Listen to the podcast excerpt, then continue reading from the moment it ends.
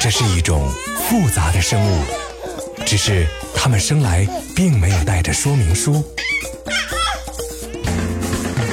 大家好，我是一喜妈妈，让我来带您解读宝宝的成长奥秘，轻松对待育儿路上的难题。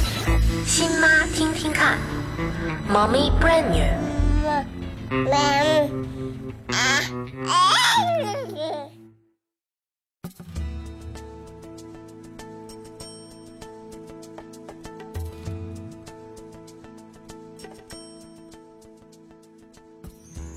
亲爱的妈妈们，你们好吗？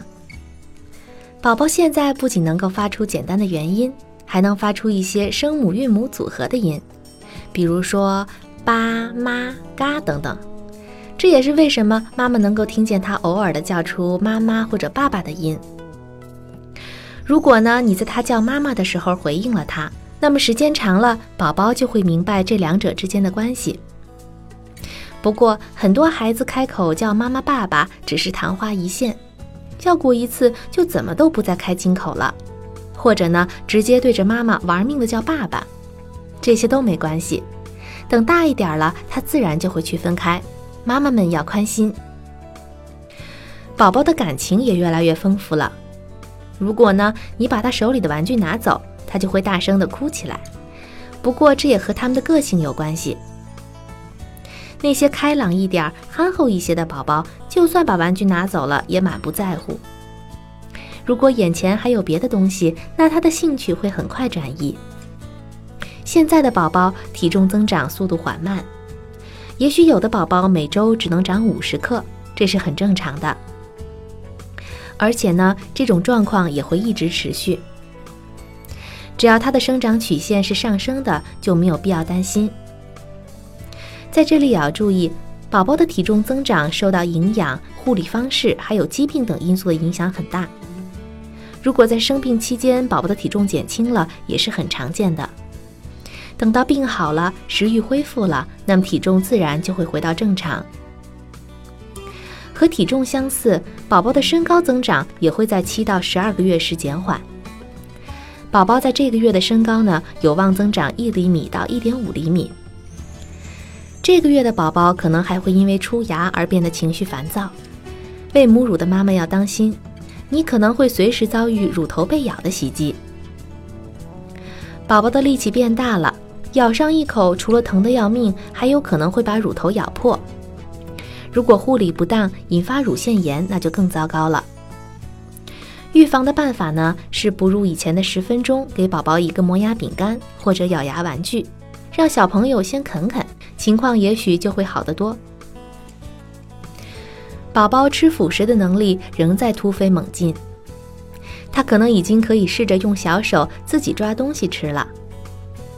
尽管有些宝宝到了十个月的时候才可能完成这种动作，一旦他到了这个阶段，你就可以开始让他学着使用杯子。为什么要让七个月的宝宝试着接受杯子？什么是奶瓶曲？怎样防止奶瓶曲？如何训练宝宝使用杯子？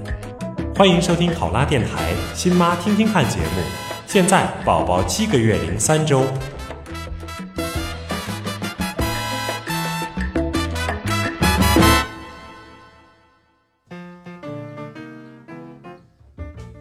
宝宝自己用杯子喝水，可以训练他的手部肌肉，发展手眼协调的能力。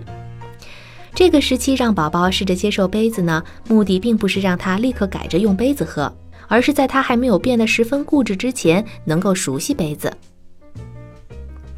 有的宝宝在六到十个月的时候，对奶瓶的依赖会很强，但长期使用奶瓶并不是好事儿。婴儿长期频繁使用奶瓶呢，有可能导致龋齿。有专家介绍，当牛奶、果汁以及其他饮料中的糖分与婴儿口腔中的细菌发生反应以后，就很容易形成腐蚀牙齿的酸质。特别是有的妈妈觉得自己的宝宝很省心，睡前抱着奶瓶喝着奶就能入睡，可这并不见得是好事儿。因为呢，如果他吃着奶就睡着了，那蛀牙的祸根糖就会在他嘴里停留几个小时。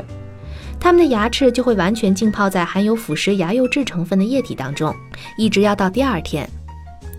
时间长了呢，就会造成蛀牙。我们称这种龋齿叫做奶瓶龋。对于大一点开始学步的宝贝来说，整天叼着奶瓶也同样容易出现龋齿。避免龋齿最好的方法就是让宝宝大约在二十分钟之内把要喝的东西喝完，然后用牙刷或者纱布把他的牙齿弄干净。如果宝宝能够使用杯子或者吸杯来吃奶，那么把奶快快的吃完就不是件难事儿了。如果你能让宝宝尽早的学会使用杯子，就能使他更容易放弃奶瓶。如果一直都是母乳喂养，你甚至可以不让宝宝使用奶瓶，直接让他使用杯子。但是吃了那么久的奶瓶，宝宝大多不那么愿意使用杯子，所以呢，常常抗拒它。如果是这样，你就需要用点策略引导了。你可以先给宝宝准备一个摔不碎的塑料杯或者搪瓷杯，杯子的颜色呢要鲜艳，形状要可爱，最好还有两个手柄，方便他来抓握。拿到杯子以后，可以先让他玩一会儿，等宝宝对这个玩意儿熟悉了，再放上奶。让他形成用杯子也能吃奶的概念。在喂的过程当中呢，把杯子放在宝宝的嘴唇边，然后倾斜杯子，让杯口轻轻地放在他的下嘴唇上，并且让杯子里的奶或者水刚好能触到宝宝的嘴唇。如果宝宝愿意自己拿着杯子喝，就让他双手端着杯子，你可以帮助他往嘴里送。刚开始的时候不要多。每天呢，往杯子里边倒一小口奶，先给他试试看。等他能够拿得很稳的时候，就可以再倒一点。你的宝宝可能一次最多也就抿一小口，这在刚开始训练的时候呢是很常见的。慢慢的，他也会觉得这项活动很好玩，也能喝进去很多，就容易形成习惯了。等孩子习惯了用杯子吃奶以后呢，就可以用杯子给他喂水还有果汁了。这样他就会明白，原来所有的液体都是可以用杯子喝的。第一次用杯子喝水的宝宝呢，也许整个脑袋都会栽进去。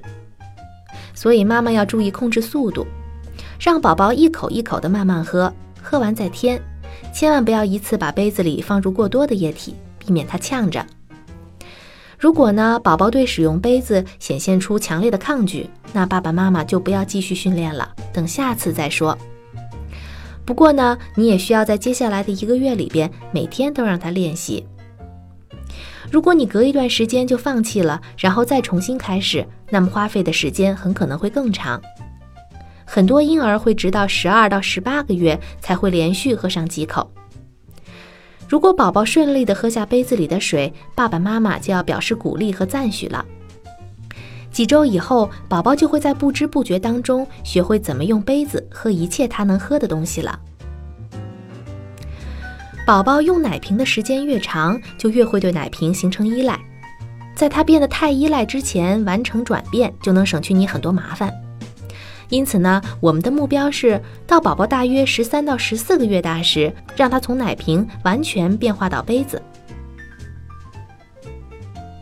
这么看来，你还有足够的时间来训练。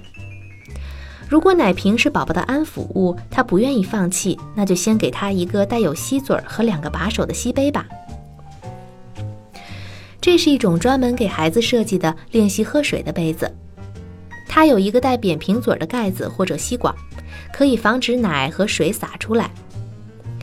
有些父母喜欢这种杯子，因为在练习的最初一段时间呢，能够防止洒奶。还能控制水流量。当你用吸杯喂宝宝的时候，抱他的姿势很重要。很多父母让孩子坐在高脚椅上，把吸杯递给他，希望他能够知道怎么做。可这种做法并不合适。当你用吸杯喂宝宝的时候呢，应该让他坐在你的膝盖上，面朝外，引导他的小手握住杯子的把手，再帮助他把杯子抬到嘴边。这时候动作要轻。也最好要找宝宝心情好的时候来做。很少有婴儿能够马上适应吸杯。如果你的宝宝刚开始不喜欢呢，也不要放弃，因为对他来讲这个东西还太陌生。如果尝试了一个月，宝宝还是不能接受，那就换一种类型的吸杯，比如说从扁嘴的换成吸管的，看看宝宝是不是会更喜欢那一种。通常呢，母乳喂养的宝宝会更适应带吸管的吸杯。就和断奶一样，当你看着宝宝喝着吸杯的时候，可能会产生复杂的情感，因为他看上去就更像一个大孩子了。很多时候，我们都会在不经意间发现自己的宝宝忽然长大了，这会让很多妈妈有点措手不及的感觉。宝宝终究是要长大的，你要顺其自然，享受陪伴他成长的过程。之前那些活动很有规律的宝宝呢，基本上都能够按照吃、玩、睡的程序来活动了，有的甚至夜里还能睡整觉。可是妈妈们却发现，宝宝到了这个阶段反而有点退化了，夜里变得烦躁不安，难以入睡，还会在夜里醒来。即便是一向很乖的宝宝，也可能会睡觉打呼噜或者磨牙。这一连串的问题足以让当妈的抓狂了。那今天我们就来讲一讲这么大的宝宝可能遇到的睡眠问题。宝宝入睡困难可能是哪些原因造成的？为什么之前能睡整夜觉的宝宝，现在却开始在夜里醒来？宝宝睡觉出汗多是怎么回事儿？为什么宝宝会打呼噜？夜间磨牙是否正常？欢迎收听考拉电台新妈听听看节目。现在宝宝七个月零三周。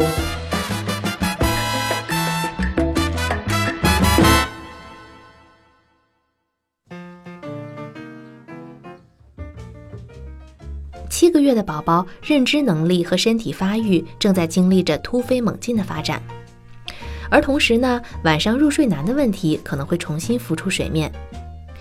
有的时候，宝宝入睡有困难，可能是因为出牙引起牙龈疼痛，再加上困顿又烦躁，于是就不容易入睡了。这种情况下呢，他还有可能会流口水、磨牙床。你可以用干净的手指头帮他轻轻按摩一下牙龈。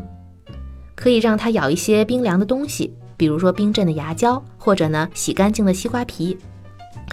如果宝宝确实疼得很厉害，可以给他抹一些缓解出牙疼痛的啫喱。还有的时候，宝宝晚上难以入睡，可能是因为白天睡得太多，就是我们之前提到的黑夜和白天颠倒了。一般来说呢，七到九个月大的宝宝白天只需要睡两觉，加起来有三四个小时就足够了。你需要坚持让宝宝在每天大概固定的时间睡觉，这包括白天的小觉，还有晚上睡大觉。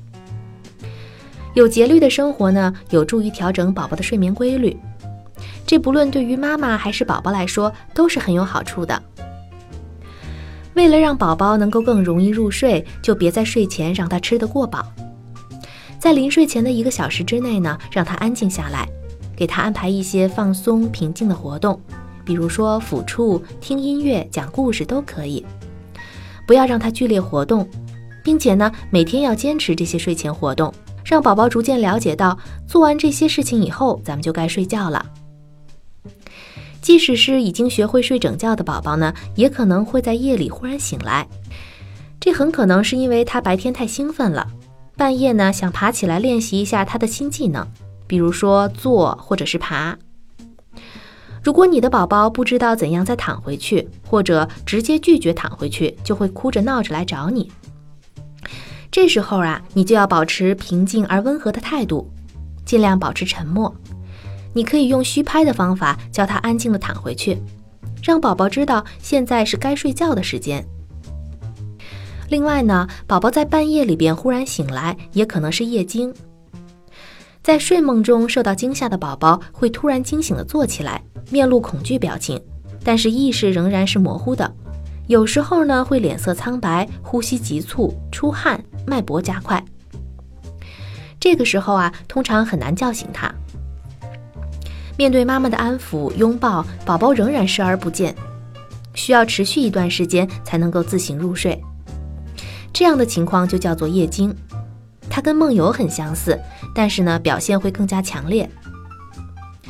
处理夜惊要顺其自然，你只需要站在旁边，确保宝宝不要伤到他自己就行了。跟宝宝待一会儿，直到他平静下来。通常的夜惊呢，会和睡眠缺乏有关系，你需要确保宝宝获得基本的睡眠，如果在一段时间之内夜经比较频繁，就需要带他去看医生，排除其他疾病的可能了。有的妈妈会发现呢，宝宝睡觉的时候总爱出汗，这是非常正常的。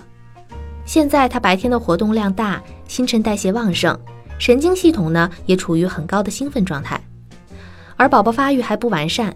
当他晚上入睡以后呢，旺盛的新陈代谢还不能很快的降下来，于是啊，大量的热能就以出汗的方式在短时间之内释放出来。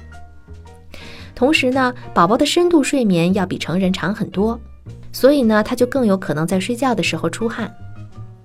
出汗本身并不是什么坏事儿，但是如果出了汗又吹了凉风，就容易感冒。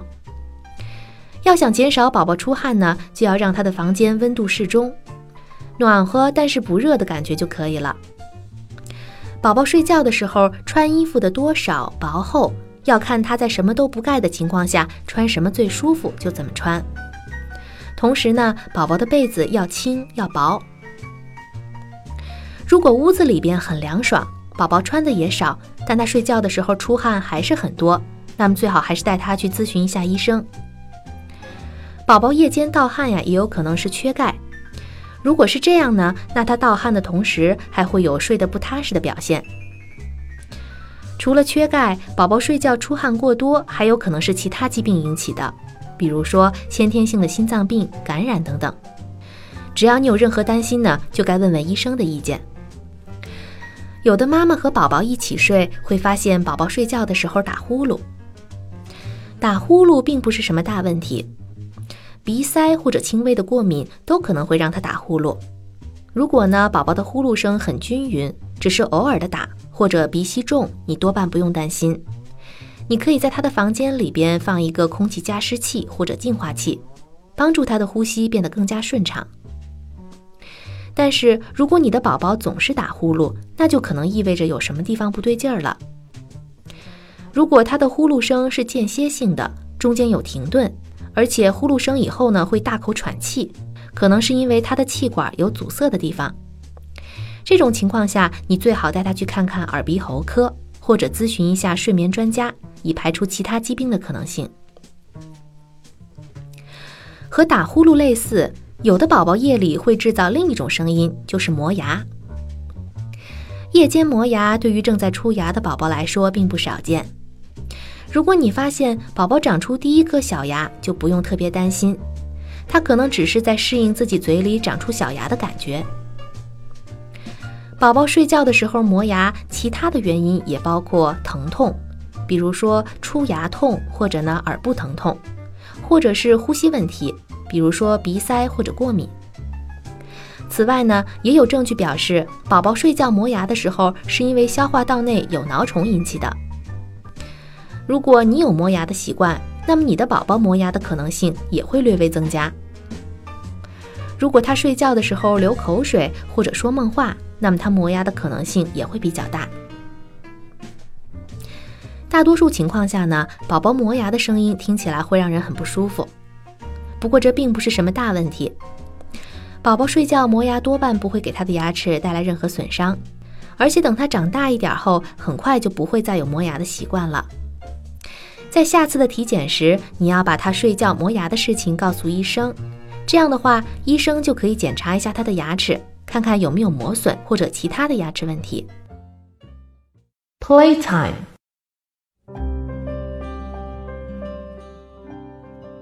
宝宝现在可以主动的抓东西了，他的大拇指已经开始能够配合其他的四个指头完成抓握的动作。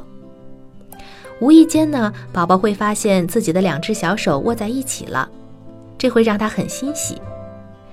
慢慢的，他还会学习双手配合、拍手、双手拿起物体对敲，都是很好的训练方式。